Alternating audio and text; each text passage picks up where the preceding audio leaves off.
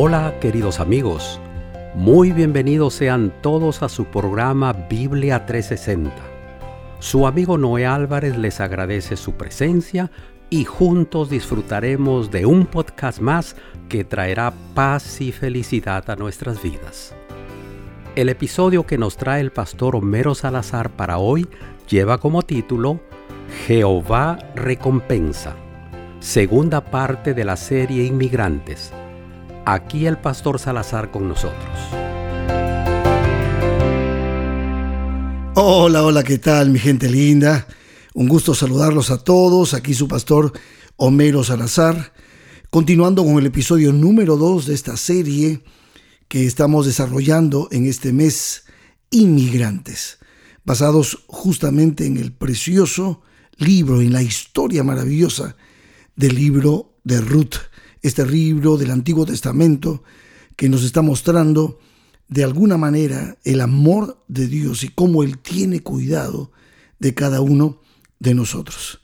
Porque a veces las circunstancias nos pueden hacer pensar que Dios se ha olvidado de nosotros, sobre todo si esas circunstancias que estamos pasando son trágicas. Pero podemos tú y yo tener la seguridad de que como en el caso de Noemí y su familia, y en este caso Ruth que la acompaña, Dios de alguna manera tenemos que entender que Él está caminando con nosotros y Él abrirá las puertas a su tiempo. Él conoce, Él tiene un propósito para nuestra vida y nosotros queremos a través de Biblia 360 justamente ayudarte a encontrar el propósito de Dios, el plan de Dios para tu vida, justo estudiando la palabra de Dios. Y en este libro vamos a ver cómo una circunstancia tan trágica puede convertirse después en una gran bendición, haciendo de esa manera que el nombre de Dios sea glorificado. Vamos a estudiar ahora el capítulo 2 de este libro. Pero déjenme introducirme con el capítulo 1, el verso 19 al 22, que es lo que no leí en el episodio pasado. Dice la palabra de Dios así. Anduvieron pues ellas dos hasta que llegaron a Belén. Nos referimos a Noemí y Ruth la moabita. Y aconteció que habiendo entrado en Belén, toda la ciudad se conmovió por causa de ellas y decían, ¿no es esta Noemí? Y ella les respondía, no me llaméis Noemí, sino llamadme Mara. Recuerden que les dije que Noemí, el nombre, significa mi alegría. Y ahora Noemí, en su tristeza, yo diría hasta en su depresión, se está cambiando el nombre y le, les pide a los habitantes de Belén que la llamen Mara, o sea, amargada, triste. ¿Por qué dice ella? Verso 20, porque en grande amargura me ha puesto el Todopoderoso. Todavía Noemí no está mirando lo que Dios hará con ella. Yo me fui llena, dice el verso 21, pero Jehová me ha vuelto con las manos vacías ¿por qué me llamaréis Noemí? Ya que Jehová ha dado testimonio contra mí y el Todopoderoso me ha afligido. ¿Es verdad eso? Hmm. Y el verso 22 dice, así volvió Noemí y Ruth la Moabita, su nuera, con ella. Volvió de los campos de Moab y llegaron a Belén al comienzo de la siega de la cebada. Esto está sucediendo justamente después de la tremenda declaración que hace Ruth con respecto a su decisión de ir con Noemí a Israel. Esa decisión maravillosa que es un poema que ya lo estudiamos en el episodio pasado. Entonces tenemos aquí ahora a Noemí regresando de Moab a donde había emigrado, pero ahora tenemos a Ruth emigrando hacia Israel porque ella es moabita. Entonces, juntas han caminado, juntas han llegado hasta Belén y allí en la pobreza, en la miseria en la que ellas están, ¿qué les deparará el destino? Pues ahora es donde vamos a ver la mano de Jehová en el capítulo 2. Dice el verso 1, tenía Noemí un pariente de su marido, hombre rico de la familia de Elimelech, el cual se llamaba Boz. Este nombre de paso significa fuerte, significa ágil. Y dice el verso 2, y Ruth, la moabita, dijo a Noemí, te ruego que me dejes ir al campo y recogeré espigas en pos de aquel a cuyos ojos hallaré gracia. Y ella le respondió, ve hija mía. Fue pues, y llegando, espigó en el campo en pos de los segadores. Y aconteció que aquella parte del campo era de Boz, el cual era de la familia de Elimelech.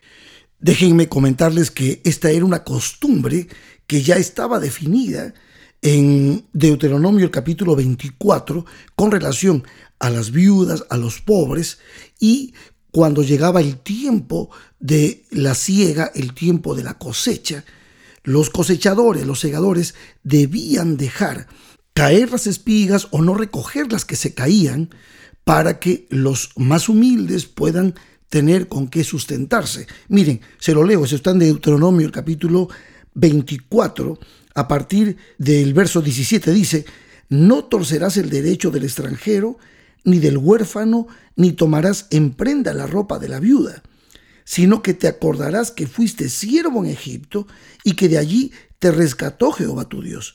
Por tanto, yo te mando que hagas esto. Cuando ciegues tu mies en tu campo y olvides alguna gavilla en el campo, no volverás a recogerla. Será para el extranjero, para el huérfano y para la viuda, para que te bendiga Jehová tu Dios en toda obra de tus manos. Y ahí sigue dando más información de Deuteronomio con respecto al trato. Por lo tanto, lo que estaba haciendo Ruth no solamente estaba mostrando su carácter y su deseo de, de buscar el alimento para sustentarse ella y su suegra, sino que está realmente haciendo algo que sí estaba estipulado que se podía hacer. Lo que no sabía ella era que en el campo donde estaba recogiendo las espigas, donde estaba espigando, ese campo le pertenecía al pariente cercano llamado Boz. Y aquí es donde vamos a empezar a ver la recompensa de Jehová, cómo Dios cuida de sus hijos. Y dice la palabra de Dios en el verso 4, He aquí que vos vino de Belén y dijo a los segadores, Jehová sea con vosotros. Y ellos respondieron, Jehová te bendiga. Qué lindo. Se saludaron de esa manera, como había un cariño, una relación de respeto entre el dueño y los empleados. Esto es importante destacar porque nos está mostrando el carácter de vos. Y entonces dice el verso 5, y vos dijo a su criado, el mayordomo de los segadores, ¿de quién es esta joven? Y el criado mayordomo de los segadores respondió y dijo, es la joven moabita que volvió con Noemí de los campos de Moab. Y ha dicho, te ruego que me dejes recoger y juntar tras los segadores entre las gavillas. Entró pues y está desde por la mañana hasta ahora sin descansar ni por un momento. Hasta aquí lo que podemos decir es que verdaderamente Ruth tenía un carácter positivo, tenía una manera de ser que llamaba la atención y estaba ella completamente enfocada en conseguir el sustento para poder sostenerse ella y sostener a su suegra. Y eso no pasó desapercibido. Vos se dio cuenta y por eso es que lo que viene va a demostrar que Dios está dirigiendo la vida de Ruth y de Noemi. Recuerden que hasta este momento Ruth no sabe que vos es un pariente cercano y que va a ser muy importante en el futuro de ellas. Y por eso el verso 8 y 9 empieza a demostrarnos la bendición de Jehová. Dice el verso 8, entonces vos dijo a Ruth, oye hija mía, no vayas a espigar a otro campo, ni pases de aquí, y aquí estarás junto a mis criadas. Mira bien el campo que siguen y síguelas, porque yo he mandado a los criados que no te molesten, y cuando tengas sed, ve a las vasijas y bebe del agua que sacan los criados.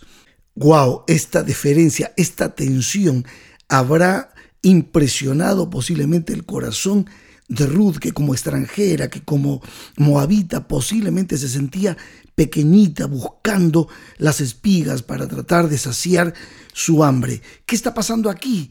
Está hallando gracia. Aquí dice la palabra de Dios así, que ella se impresiona. El verso 10. Ella entonces, bajando su rostro, se inclinó a tierra y le dijo, ¿Por qué he hallado gracia en tus ojos para que me reconozcas, siendo yo extranjera? Notan la actitud que ella está teniendo. Ha puesto su rostro en tierra, está humillándose aún ya en su condición. Y entonces vos, respondiendo, le dijo, he sabido todo lo que has hecho con tu suegra después de la muerte de tu marido y que dejando a tu padre y a tu madre y la tierra donde naciste, has venido a un pueblo que no conociste antes. ¡Wow! Amigos míos, aquí está el carácter de vos.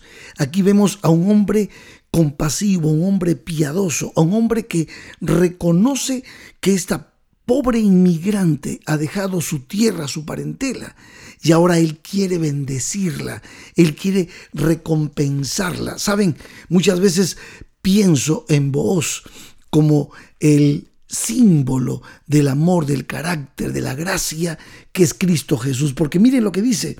Dice en el verso 12, por eso Jehová recompense tu obra y tu remuneración sea cumplida de parte de Jehová Dios de Israel, bajo cuyas alas has venido a refugiarte. Yo se los dije el otro día, Ruth ha emigrado de las tinieblas a la luz, de un pueblo idólatra ha venido ahora a vivir al pueblo de Jehová, a los campos de Jehová. Maravilloso, maravilloso. Y lo que viene es mucho mejor todavía. Escúchenlo.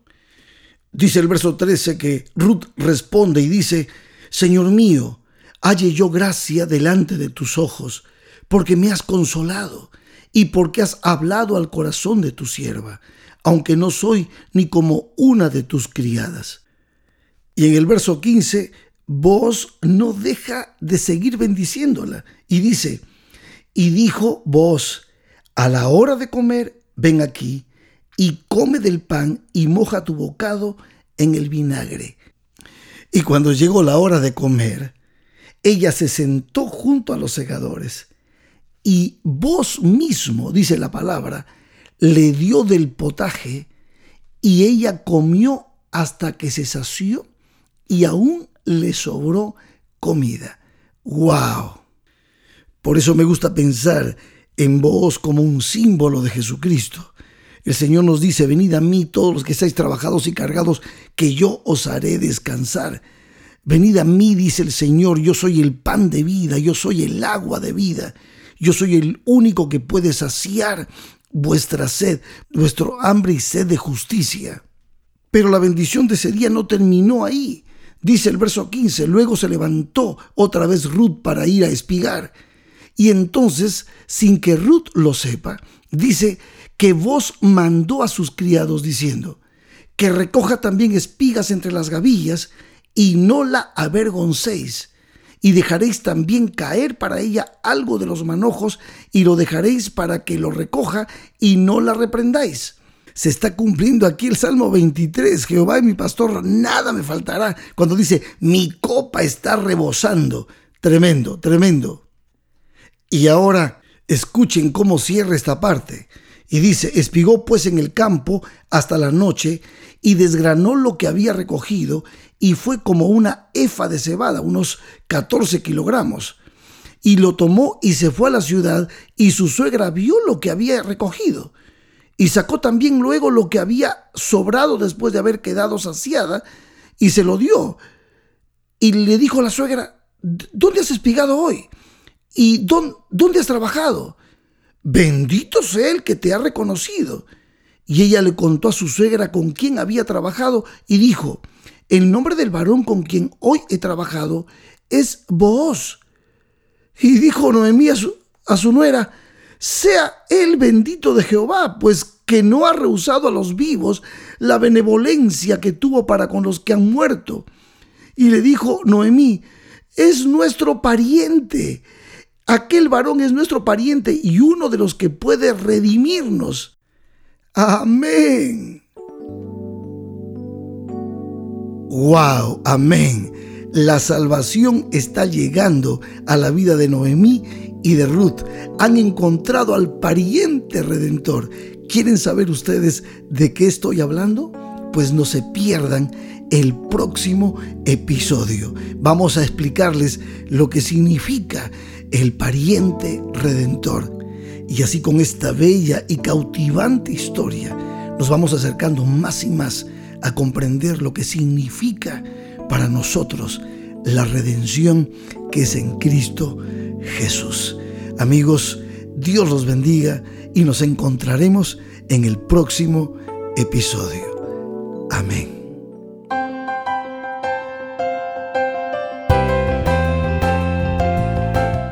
Amigos queridos, lamentablemente el tiempo por hoy se está terminando. Esperamos tu presencia para que juntos gocemos el próximo episodio que lleva como título El pariente redentor. Aquí te esperamos. Recuerda invitar a tu familia y amistades. El pastor Salazar estará nuevamente con nosotros. No falten.